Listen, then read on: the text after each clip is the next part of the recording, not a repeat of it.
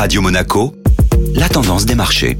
La tendance des marchés avec Société Générale Private Banking, Alexandre Rolando. Bonjour Alexandre. Bonjour Eric. Du côté des marchés européens, les indices terminent la journée d'hier à l'équilibre, voire légèrement dans le vert, et signent donc non sans difficulté une troisième séance de hausse d'affilée. Les investisseurs ont été cueillis à froid en milieu d'après-midi par les chiffres de l'emploi privé aux États-Unis. En effet, le rapport du cabinet ADP a fait état de 117 000 créations de postes du secteur privé pour le mois de février 2021, chiffre à mettre en lumière avec les 195 000 du mois de janvier, ainsi que les attentes des analystes qui espéraient environ 50 000 créations supplémentaires. Ceci est donc venu effacer en partie la progression des marchés accumulés dans la matinée. La stratégie adoptée par les investisseurs fut claire. Les valeurs ayant le plus profité du confinement ont été délaissées au profit des dossiers les plus cycliques. Notons en particulier la belle progression du secteur automobile et des financières. De plus, la remontée des rendements obligataires n'a fait que conforter ce mouvement en accentuant la prise des bénéfices sur les actions dites technologiques. Bonne journée à tous. Merci Alexandre.